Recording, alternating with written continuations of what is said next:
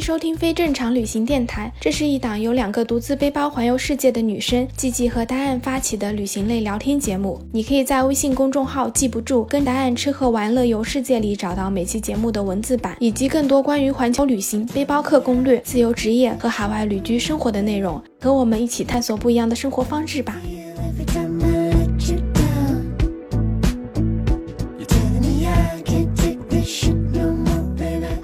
好，我是季季，我是达燕，欢迎收听非正常旅行电台。这是一档横跨南北半球的旅行播客，带你用声音环游世界。之前呢，和大家分享了很多我跟大安在路上遇到的一些有趣的人的故事。今天呢，就想来教教大家怎么才能和全世界的人做朋友，怎么才能在旅行中认识这些特别有意思的人，怎么在一些陌生的国家，然后陌生的文化背景下，迅速的去了解当地的文化。那我们就先从我们俩到底是在哪里认识这些人开始聊吧。就是你平常认识这些人，你都是在哪里的？其实真的是哪里都可以认识有趣的人。对比如在我们旅行的路上，因为其实像我自己旅行的话，都住青旅比较多，所以如果你想认识就是全世界各地的背包客啊、旅行者啊、年轻人啊，那青旅是一个很好的地方。嗯，对，在青旅你很容易就遇到每一个人都是特别特别有故事的。对的，而且像我之前有一集有讲过，就是越是便宜的青旅，你可能遇到的人越是有趣，因为他们旅行的时间会越长。嗯，是的，是的，是的。那除了青旅呢？就你还有哪些地方你经常会遇到这些比较有趣的人？除了青旅的话，我也经常就是参加，要不就是青旅组织的一些活动、一些 tour，、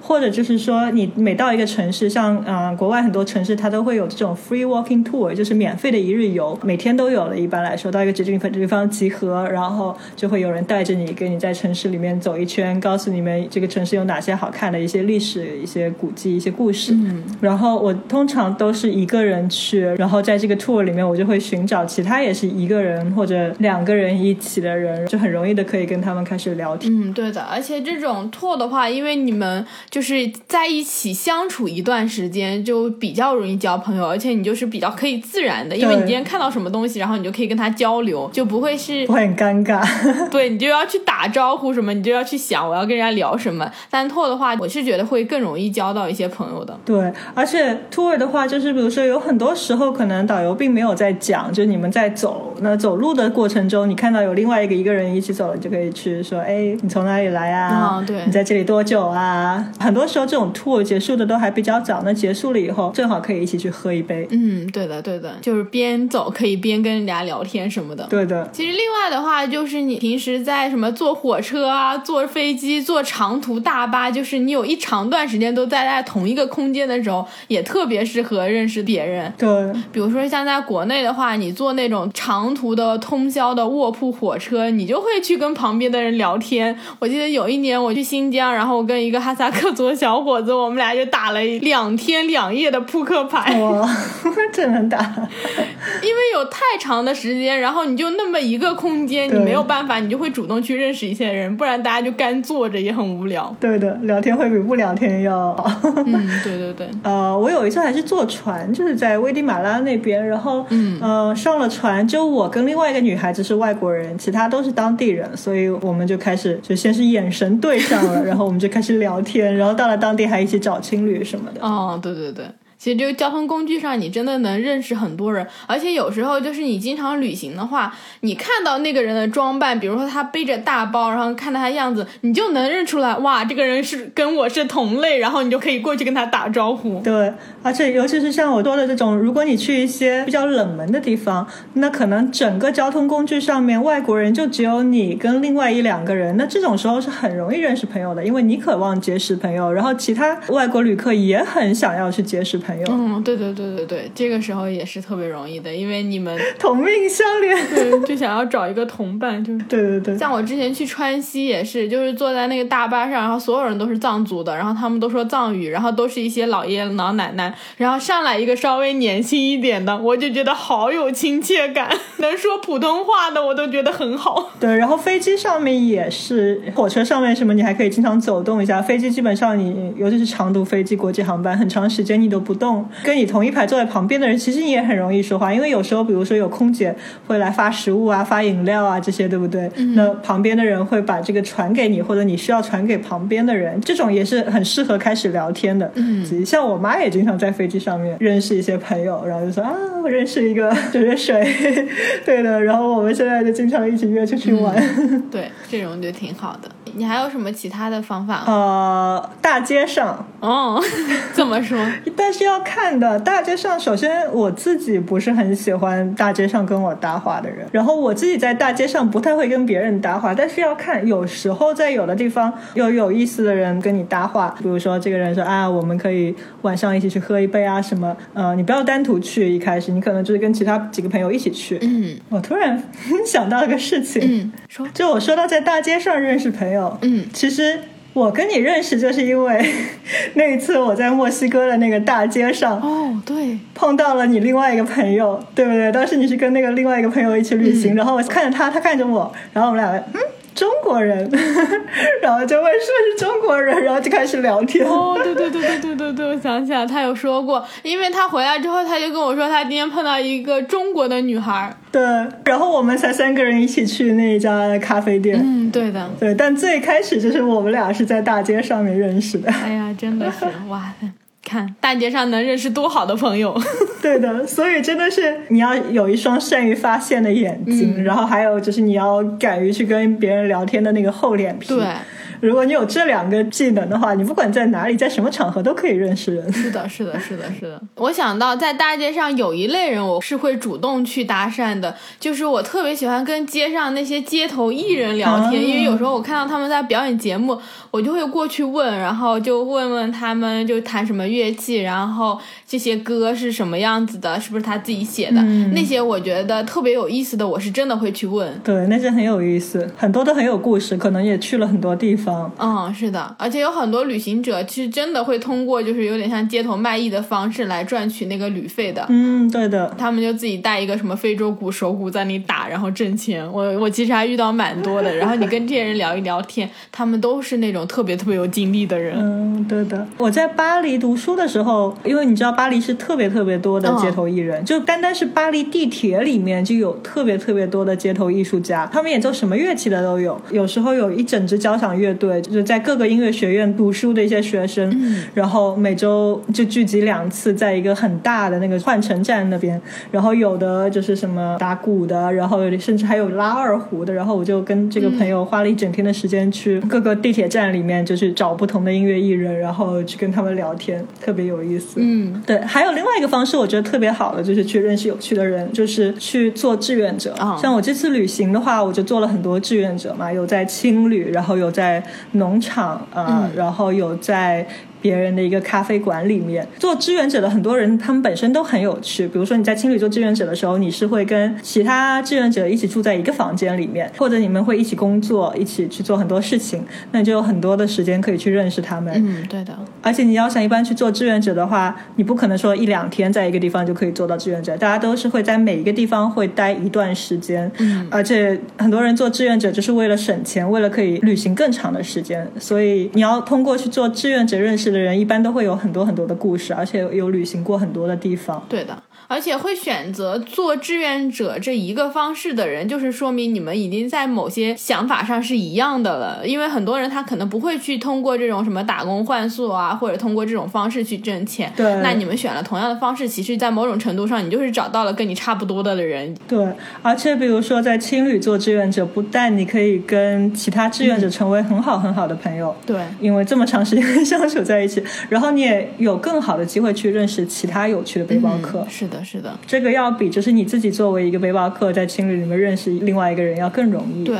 而且我之前在国内上学的时候，很多小的那种公益组织，他们就会组织那种公益的那个聚会。你去做那些志愿者，也可以认识挺多的。我上学的时候，我就去做过给外来农民工子女教他们画画，然后教他们怎么搭帐篷，然后做那些义工。其实那个时候你认识到的这些人，就是也都挺有意思的，而且这些人可能就会跟你想法很接近，然后你会觉得，哎，其实大家很多的价值观都是很相似的，就特别容易交朋友。对的，然后其实还是有一些网上的这些方式，嗯比如我在旅行之前搜攻略的时候，你其实就可以搜到很多人，因为很多人就会写说啊，我什么什么时候要去哪里，有没有人要一起。像国内的话，我经常会上豆瓣，就有每一个旅行地，什么西藏旅行小组，然后什么敦煌旅行小组，我就会去那些小组里面看一看，你就会找到说可能这些人是在同一个时间跟你去旅行的，然后大家就可以交换一些旅行的经验。如果可能正好在当地遇上，然后你们可能就可以约出来见个面，然后聊聊天，或者一起结伴去一些地方。对的。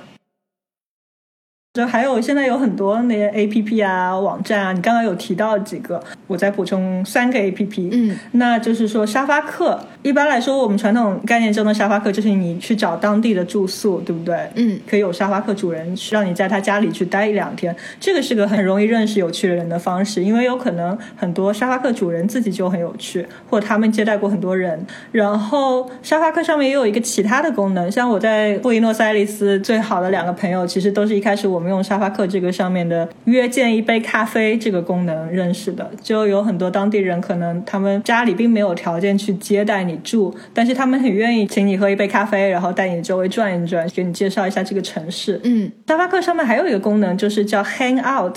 中文翻译过来有点像出去玩。就一起出去玩儿那种。对对对，然后那你要打开，你就可以看，哎，你附近多少公里之内有多少人也都在线。用这个功能的话，你也可以去认识一些当地的朋友，或者经常做沙发客的一些世界各地的友人。嗯还有的话就是 Meetup。Meetup 它有 A P P，然后也有一个网站，它就跟那个豆瓣小组是很像的。嗯就豆瓣小组更多是国内的，然后 Meetup 就是一个很国际化的。那在全世界很多大城市，你都可以找到这些，然后你可以去参加 Meetup 的活动，你也可以认识很多当地的朋友。嗯还有刚刚说做志愿者那，像 Workaway，它上面也有功能，可以让你去认识其他的那些想做志愿者的人，然后你们可以去约见，你们可以甚至一起去找志愿者的机会，或者一起旅行行一段时间，如果你们的路线相符的话。嗯，对。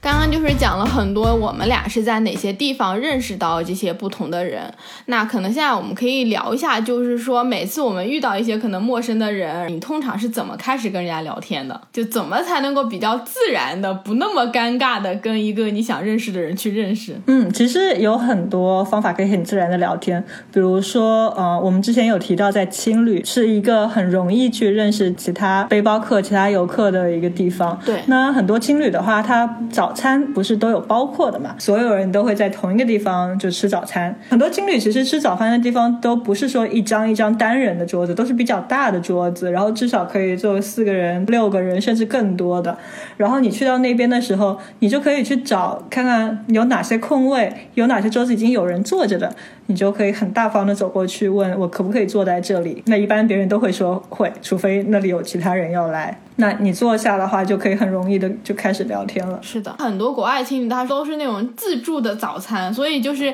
会有很多选择，然后你就可以问一下旁边人啊，你刚才吃的这个东西好不好吃？这个也是比较自然的。对，其实有很多东西可以聊，比如说天气啊，你说哎，最近这里天气很好啊。我来的那个地方，我住的那个城市天气并没有那么好，或者你可以说哎，这边好热啊，哪里都不想去。反正各种各样的天气，你都可以作为一个很好的那个话题开端去聊。嗯，对的。然后我觉得，其实你想要面对陌生人的时候不那么尴尬，我觉得比较重要一点就是，你不要上来就聊到这个人身上，而是你去聊一些在这个环境里面有的东西。就像你前面举的吃早餐的例子，那你就先聊说，哎，这家青旅的早餐不错，或者说啊，你觉得住在这家青旅的感觉怎么样？你先从大家都熟悉的环境开始聊，不要上来就是开始了一个很正式的对话的那种感觉，说啊，你是谁，我是谁，你一定是从那种比较随意的东西开始聊，然后这样子你就不会觉得哦，好尴尬。其实我是比较厚脸皮的，我经常就是啊，我可以坐下吗？我就会直接问人家你从哪里来，然后别人说他从哪里哪里来，然后我就看啊他来的地方我有没有去过。那如果去过的话，我们可以聊一些那个地方的东西，或者说你在这里玩几天啊？你之前去了哪些地方啊？因为你要知道你在青旅住的话，那大部分遇到的人其实都是很爱旅行的，然后旅行了很多地方的，然后你就可以从旅行这个话题切入。然后我觉得就是没有必要，可能一开始就是去问别人名字吧。你可以先聊一些内容，或者聊完的时候，如果他聊得很好，然后你走之前再说啊，我叫什么什么名字，你叫什么名字？嗯，因为像我记名字是记得比较差的，如果我一开始就问别人名字，然后聊到后面我就把人家名字忘了。哦，我觉得名字这还好，我觉得有一个东西是比较不应该上来就先问的，就是上来就要先加人家联系方式，在你们还没有怎么聊的时候，你就问说我能不能要你的电话，或者我们能不能加个什么 Facebook 啊这些，我觉得这个是很尴尬的，因为人家就很难说我到底是要拒绝还是不拒绝，因为他还不了解你，你们互相之间就是他拒绝也很不好，啊不拒绝他就说这个人我其实根本不认识不熟，对我也还没有判断好你是不是一个我想要认识的朋友，所以就会很尴尬。对，这个肯定不行的，肯定要先聊聊的好的话，你再去加联系方式。你也可以问别人今天有什么计划。那如果别人说啊，我今天要去这个 tour，要去那个地方，那你可以问我能不能跟你一起去。以这种方式，你也可以很容易的要到别人的联系方式，就是说为了更好的计划，或者之后一起去其他地方之类的。但是肯定是一上来不能要联系方式的。嗯，对的，就不管是男生和女生，你如果不了解这个人，你上来就是要联系方式，就会让我觉得有点警觉。对。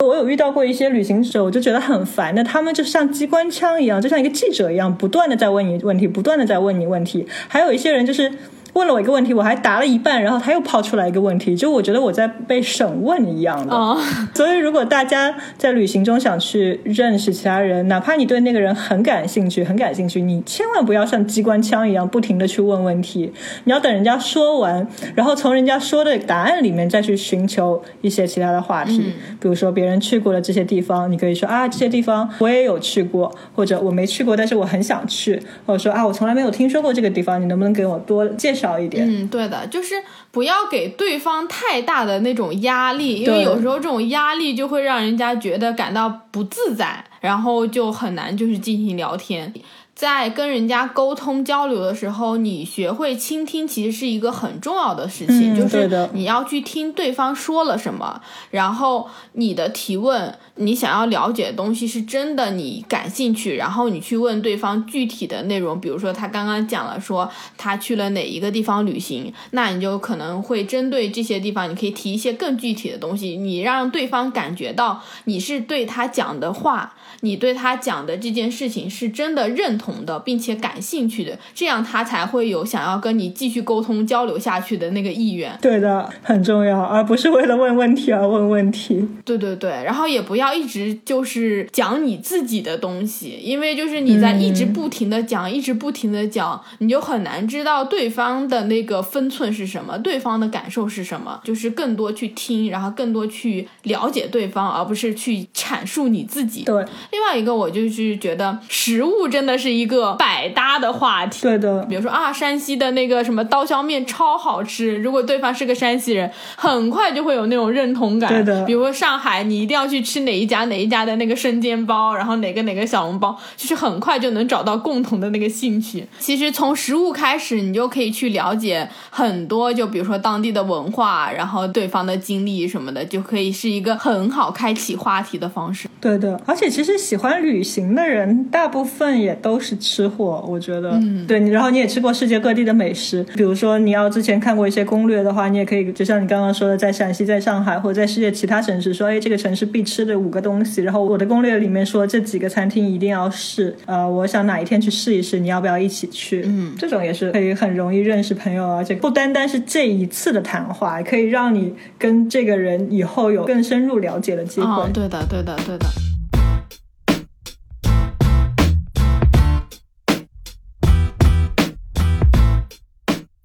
你有没有觉得有一些话题是你在刚刚认识的时候不应该去聊的？有，其实有很多话题我们就是应该要注意的，嗯，尤其是就是面对不同文化背景的一些旅行者的话，我们一定要注意，就是不要去触碰这些问题，尤其是一些比如说可能会侵犯到别人的问题。嗯，对，比如说呢，就是很多时候我们会对一些其他国家或者文化有一些自己的刻板印象，别人也会对我们有很多刻板印象。嗯，对，比如说，我在这里旅行的时候，有很多人问我，呃，中国人是不是都吃狗肉啊？啊，你们是不是都吃虫子啊？甚至因为新冠一开始不是有西方媒体报告说新冠是因为有人喝蝙蝠汤嘛，然后有人可能就像开玩笑一下问我说，哎，你是不是喝过蝙蝠汤啊？好不好喝啊？我自己就很反感这些问题。对，这种会让我很恼火。对，尤其是你被很多人都问了这个问题，因为可能他们只是看到一些媒体的影响，然后他们就说：“哎，你们是不是都吃狗肉啊？中国人你们是不是都喝蝙蝠汤？”我就很郁闷，然后我就不会再想跟这些人继续聊天了。对，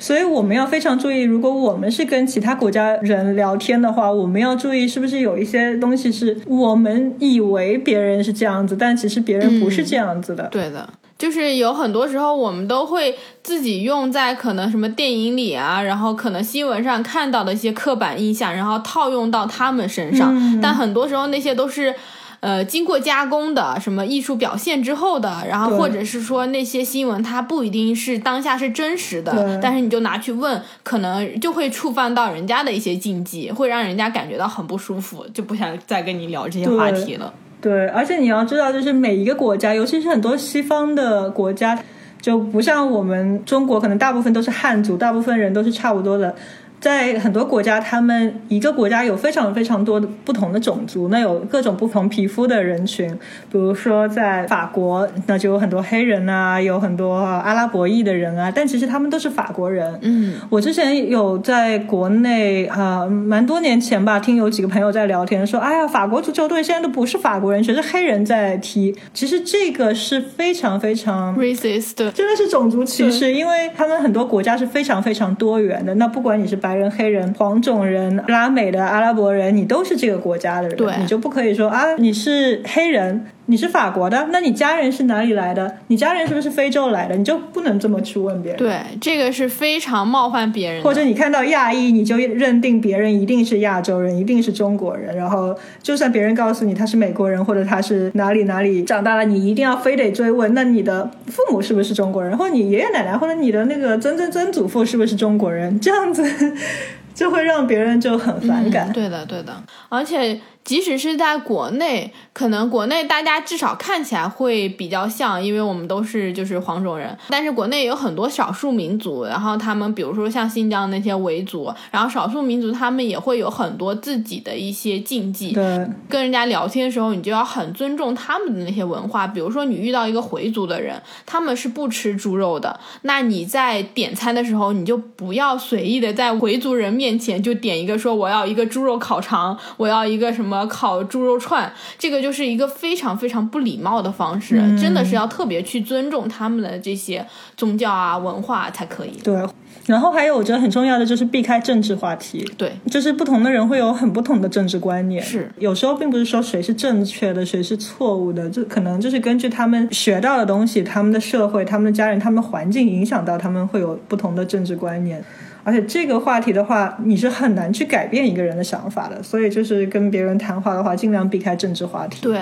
不然可能到最后会吵起来的。对的，对的，对的，而且政治它本身就是一个太过于复杂的东西，它牵扯到的东西实在是太多了。嗯，而且它又不是一个非黑即白的东西，它有非常多东西是你很难去评判、你很难去界定的。对就像你刚刚讲的，就是根据你成长的环境、你接受的教育，就会决定你可能有一些政治主张，然后可能就会跟别人是不一样。所以这个东西是很不适合在一开始聊的，因为就很容易大家就是互相观念不一样，聊到最后就吵起来了。对的，对，因为我就遇到过好多我都不想跟人家聊天的，就是我在国外遇到好多人问我说要不要支持西藏解放，我就是狂翻白眼。我你问出这个问题，我们就已经不需要聊天了。对我特别讨厌别人说对，就是可以一句话就可以结束整个对话的那种。对，其实有很多西方人，就是真的是受他们媒体的影响，会对我们有很多错误的观念，在政治上啊，尤其是。对那有时候就是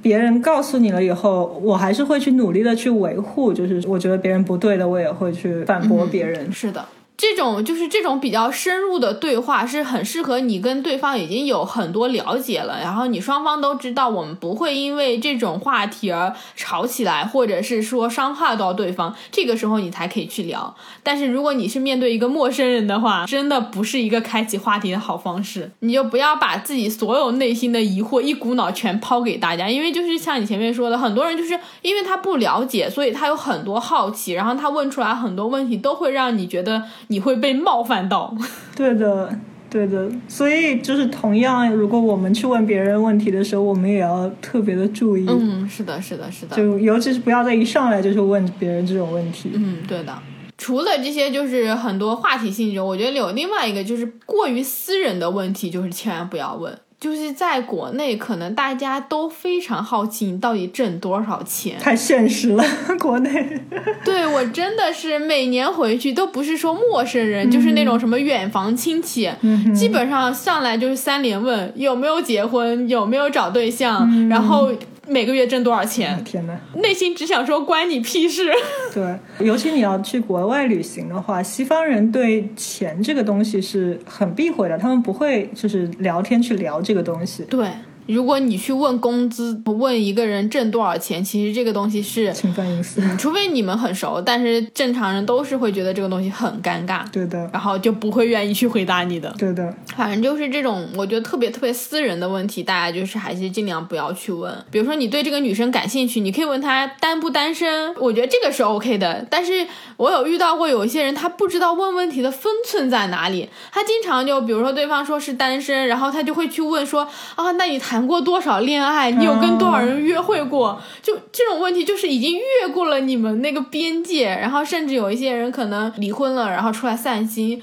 我就看到有好多那种真的是不长眼的，就问他说你为什么离婚？然后离婚的原因是什么？我就觉得真的是想拍死这个人。哦，对，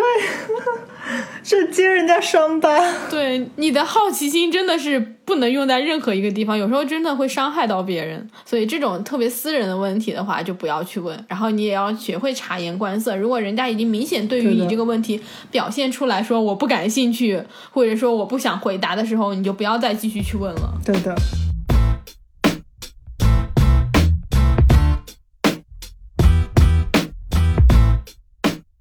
我们刚刚也讲了很多，就是聊天的话题。其实有一个很大的问题，应该是蛮多人都会想要知道，就是如果你出国旅行的话，遇到一些可能语言障碍，比如说你英语不是特别好，然后像你现在去西班牙语的话，很多人可能西班牙语就还不如英语呢。就是你要怎么去面对这些就是语言障碍的问题，有没有一些方式可以去分享的？其实对我来说，语言障碍最好的解决方法还是你要去学，你不能就是偷懒，嗯，对吧？因为其实虽然说现在有很多工具可以帮助你翻译啊，或者很多人就是拿一个手机 APP，然后就可以直接去翻译，但是通过这种方式，你是没有办法很好的去认识当地的人，认识其他国家的人，去跟别人聊天的，你只能解决一些基本的生存的问题。嗯所以我的建议就是说，如果你是真的是计划以后要经常出国去很多地方旅行的话，你首先要把英语学好，嗯，对，因为英语还是很通用的。是。那然后就是你去一些其他国家旅行，你去之前很多其实攻略，现在还有很多网络 APP，它都会教你一些基本的当地的对话用得到的，比如说什么你好、谢谢、再见、数字啊、厕所在哪里、餐厅在哪里、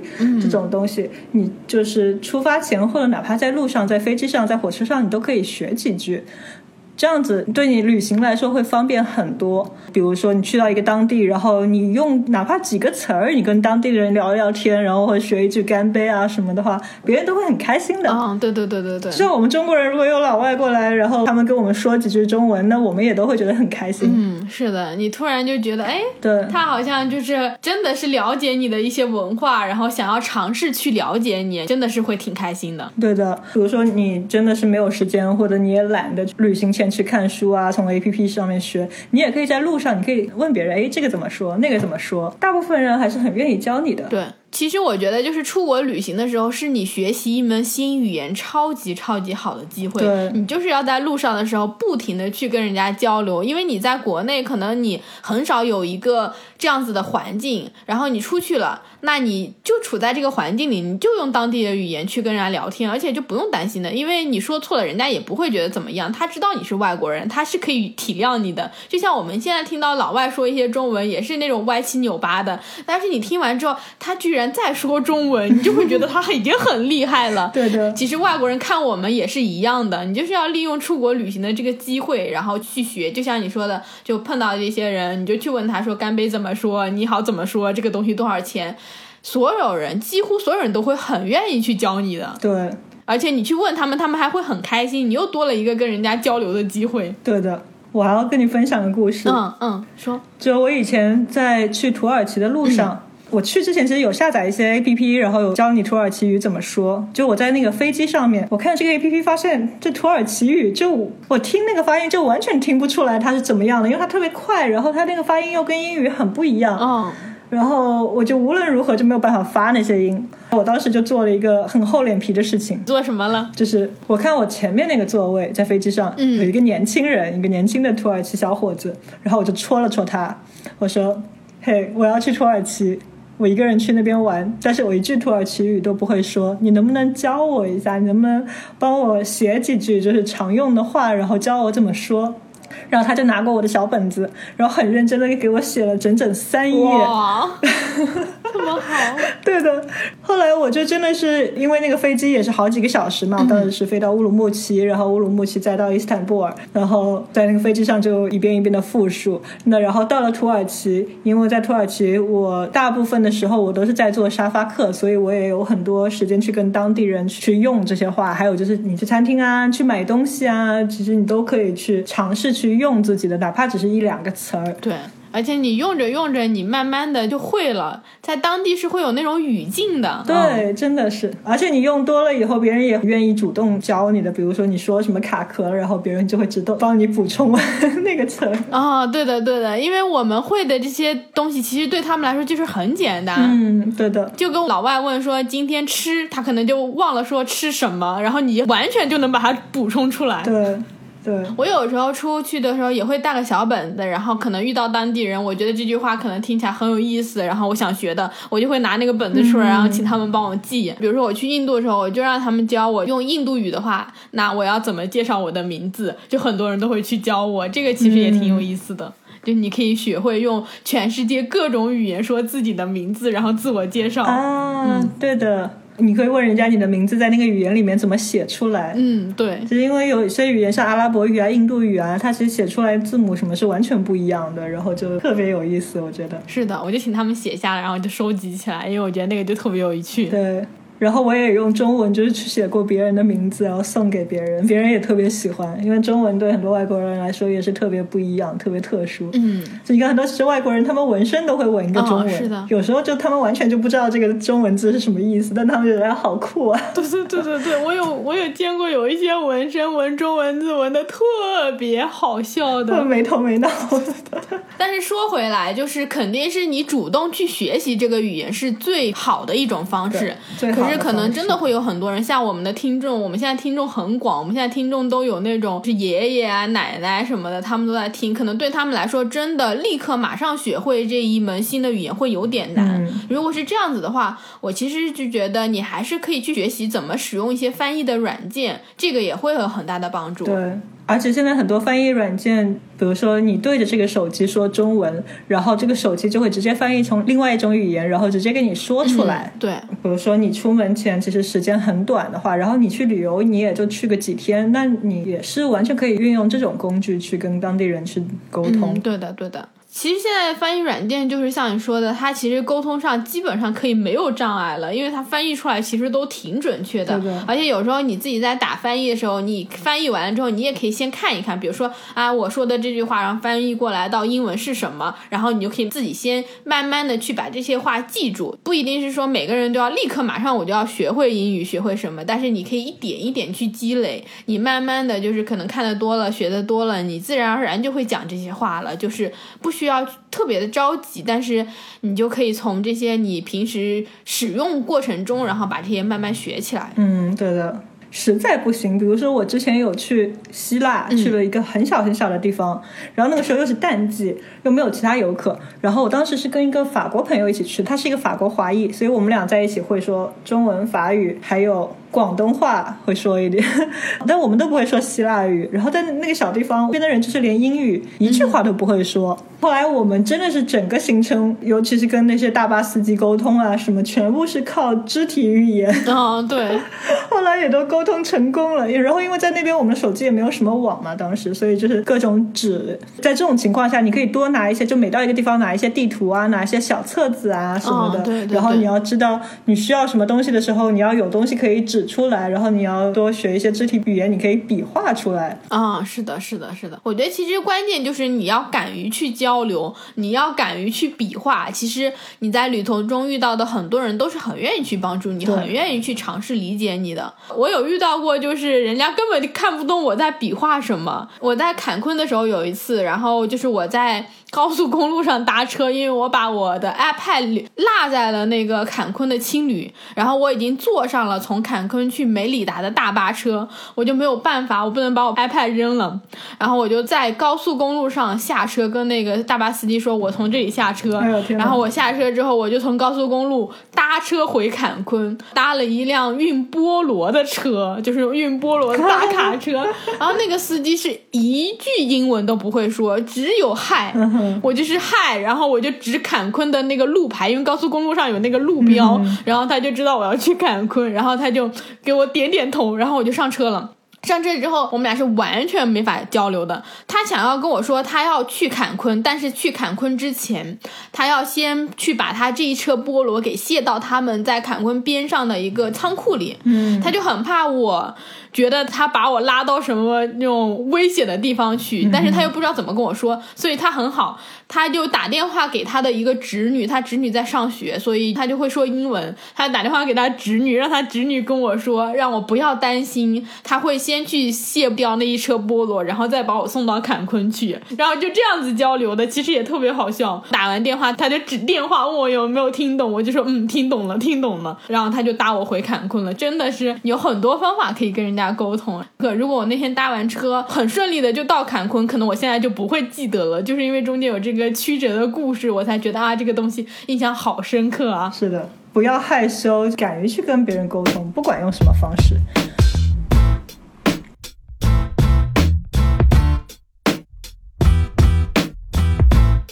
有另外一个话题，其实也是我们俩挺想跟大家交流的，就是可能很多人会去到一个地方，但是你会觉得自己只是像一个游客，但是你要怎么才能够像当地人一样生活？怎么才能够很深入的了解当地文化和当地人做朋友？其实我觉得这个东西也是挺重要的，会给你的旅行增加很多很不一样的体验。对的，那你有没有一些就是 tips 可以分享给大家的？嗯，有很多的方式。嗯，那比如说像我之前有提过沙发客这个软件，对住在当地人家里去当地人家当沙发客的话，那本身你就是一个非常当地的那个方式去生活了，然后你又可以认识到当地人，然后有可能这个沙发客也会带你去认识他的一些朋友，那你就很容易的就交到很多当地的朋友。嗯那说到沙发客，其实是像 Airbnb 就爱彼迎，有时候你去住的话啊、你也是跟当地人住在一起。就如果你只是去住一个房间的话，是的那你也可以问就是当地的人啊、有什么好吃，有什么好玩的，或者他们主动的愿意去带你去一些活动啊什么的。嗯。是的，是的。像我之前去纽约的话，我就住了一个小公寓，所以我跟房东是住在一起的。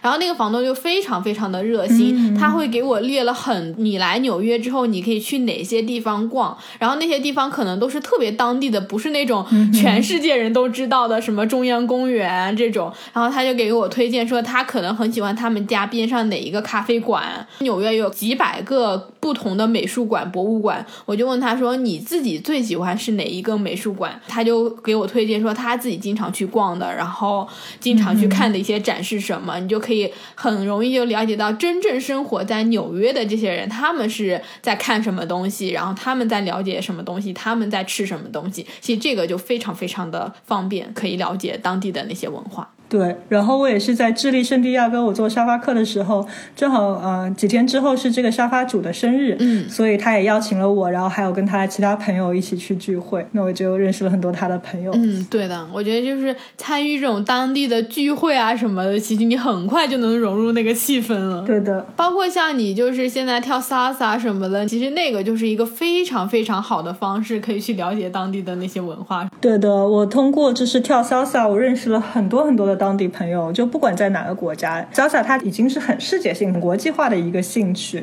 然后你在每个国家、每个城市，你都可以找到当地的组织，然后有当地的舞会。那像我经常一个人去，然后谁都不认识，但是舞会这种大家都是非常愿意结识新朋友，都是非常友善的。然后你每一首歌你都会跟不同的人去跳，就很容易认识新朋友。对的，对的，其实就延伸开来，除了舞会，比如说你要喜欢音乐啊，你要弹吉他呀、你要弹那个乌克丽丽啊什么的话，你都可以去找到当地啊、有很多，比如说 jam 玩不同乐器的凑在一起，就是去演奏一些音乐。那你可以寻找当地的这些组织，然后去认识一些当地的朋友。对的，对的，这些用兴趣寻找组织的话，在一开始我们提到过有 meetup 点 com 或者像豆瓣，嗯啊、你就可以寻找到各种兴趣的小组，然后你可以去认识当地朋友。对。我在巴黎的话，我也是参加到一个摄影团队里面，然后他每周有一天会组织一个，就是去一个街区，然后大家就去那边摄影。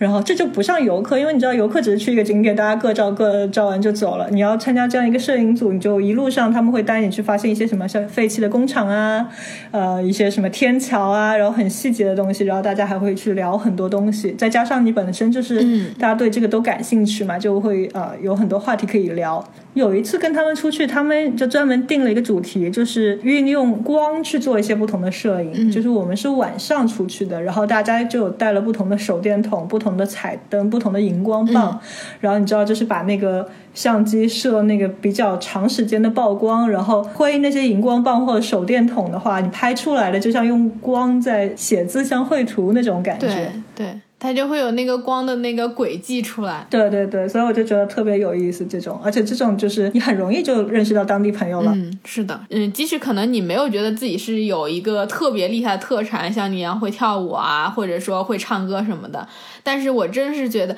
就网上什么组织都有，你只要去找，都会找到跟你拥有同样兴趣爱好的人，甚至就是你没有什么兴趣爱好都可以，网上你还可以找到大家一起去吃哪家店，对的，吃货的组织。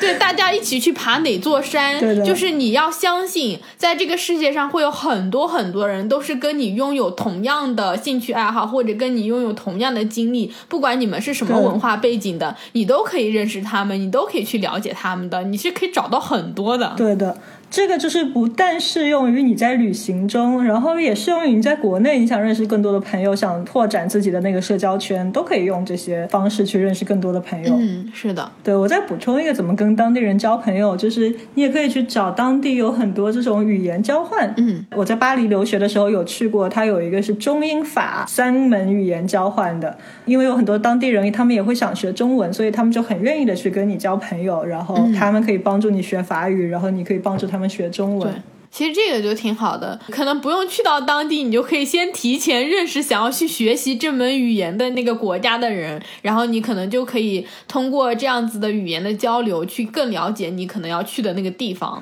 对，然后其实像语言交换，像 Mondo Lingual 他们这一个全世界的组织，在很多大城市，他们每个月都会有定期的聚会，然后你也可以去，可以认识到很多当地的朋友。嗯，对对对。另外一个，我是觉得可以很快的了解当地文化，就是去跟当地人一起生活。虽然这个东西可能操作性上可能有点难，但是我自己其实有挺多这样的经历，特别是我在国内旅行的时候，我有时候去到一些小的地方，比如说我之前去那个色达的时候，我就住了一个小宾馆，然后我看到旁边隔壁床的是一个藏语的老师，他每天都要去转那个坛城、转经筒，然后去念经、去听讲座。我就跟他说：“你能不能带我一起？”嗯，然后他就说好，然后我就一天都跟着他一起。他早上哦去转那个坛城，四点钟去，我就去。他去磕长头的话，我就在旁边跟他转，然后我们就一起吃饭。因为他是长期住在色达佛学院的，他每年可能有半年都住在那里。然后他就会告诉我说：“说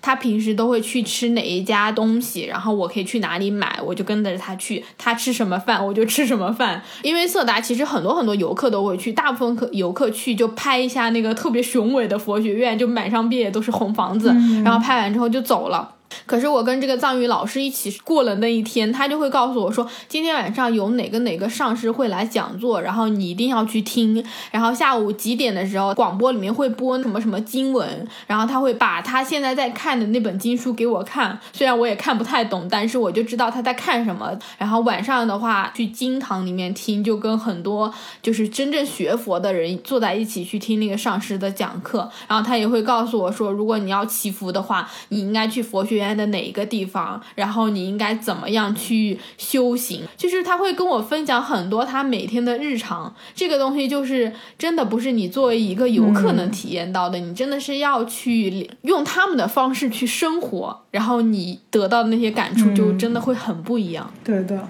我觉得如果大家会有这个时间，然后有这个机会的话，你去到一个地方，你真的去跟当地人讲，你就去问他说我能不能跟着你过一天，不一定是说你推荐这个地方最好玩的景点是什么，而是他们每天会做的、会吃的饭馆。嗯，对的。还有就是你要了解当地的文化，你一定要远离游客区，因为你在游客非常聚集的地方，其实你是很难了解到当地文化，或者很难去认识到当地人。对，能了解到的话，就是他们想要呈现给游客的那一面。对对，可能不是最真实的一面。对。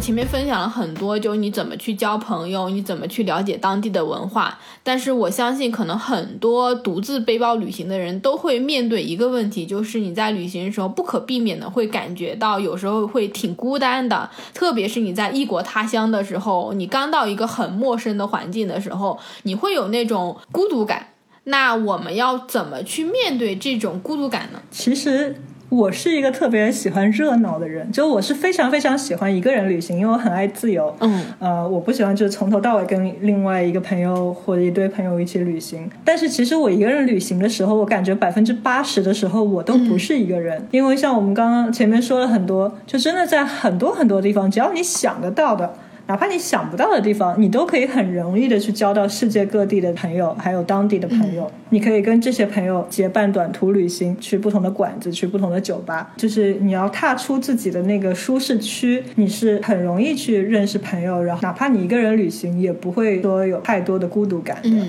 但是你有没有真的感觉到说特别那种孤独，或者觉得还挺无助的那种时候的？呃，有时候也会有过。对你通常这样的时候，你除了就是去认识新的人之外，你会怎么去想办法，就是去排解这种孤独，或者说去面对这些感受的？嗯，其实这种时候还是比较少的，因为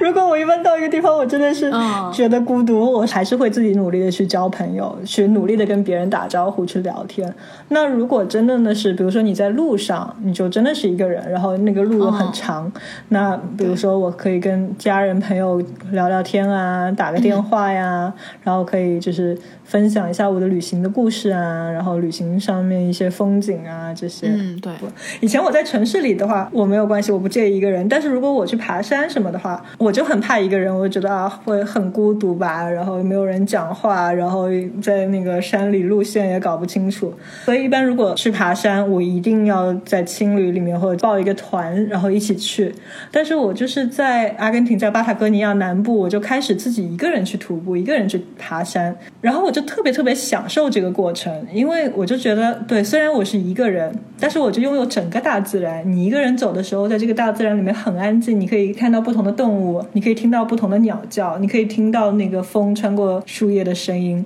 然后你真的可以很享受这个美景，你可以去思考很多东西。然后你可以按自己的节奏去走路，你累了你就可以休息一会儿，你要不累的时候，你可以多走几步。嗯，那个感觉其实是特别爽的。真的是你呢？你是怎么面对你的孤独感的？我可能会比较理性一点吧。我通常会觉得，你可能要去看你这种孤独感的来源是什么？如果说这种孤独感是来源于你来到了一个陌生的环境，你突然之间觉得自己有点不那么自在，然后旁边没有你熟悉的事物，嗯这个时候这种孤独感其实就是像我们前面分享的各种方法，你去认识新的人，你去了解当地的文化，你去交朋友，你很快这些孤独感就会消失掉了。嗯，对的，但是如果很多时候你的那种孤独感可能更多是来源于你自己内心的时候，比如就像你说，你一个人在爬山，你走在那个路上，你会觉得你自己是一个孤独的人，可能你会有更多精神上的需求。那个时候，我是一个很享受孤独感的人，我会觉得我的人生是很需要空间的。嗯有时候我会想说，这种孤独感其实就是给你带来自由的一个东西，因为你只有享受了这些东西，然后你才会真正感受到你是一个很纯粹的一个人，然后你有很自由的东西，你你可以去伸展。我不太会把这个东西看作是孤独，而是我觉得我正好用这个时候去和我自己相处。我可能是比较喜欢这种就是文字表述啊，然后镜头记录的人，所以我很需要就是一个人待着的时间。我有很多种属于我自己旅行的方式，比如说我去到一个地方，我可能真的会花两到三个小时，我就坐在那个地方，然后就画画，画两三个小时。然后，比如说我在坐火车的时候，我可能坐在火车上，我可以写完一整篇的文章。我有时候就会坐在火车上，就看旁边走过去的人是什么样子，然后我就在想啊，这些人是在想什么，他们可能是什么样的背景。我其实也不会去问他们是什么样子的，我就想象，就好像自己在脑子里写小说一样，讲这个人走过来，他穿了什么衣服，他为什么今天早上会选这件衣服，然后那个人走过来，我想说啊，他可能有什么事情，为什么他会坐在这辆火车上？我有很多这种跟自己玩的方式。你有当作家的潜质，因为那些大作家都是坐在一个地方，然后观察不同的人，然后去想象他们的故事。嗯，对，反正我就觉得这个东西其实还挺有意思的，而且我们也会需要就跟很多人在一起，然后你也会需要有一些时刻是只有你自己的。对的，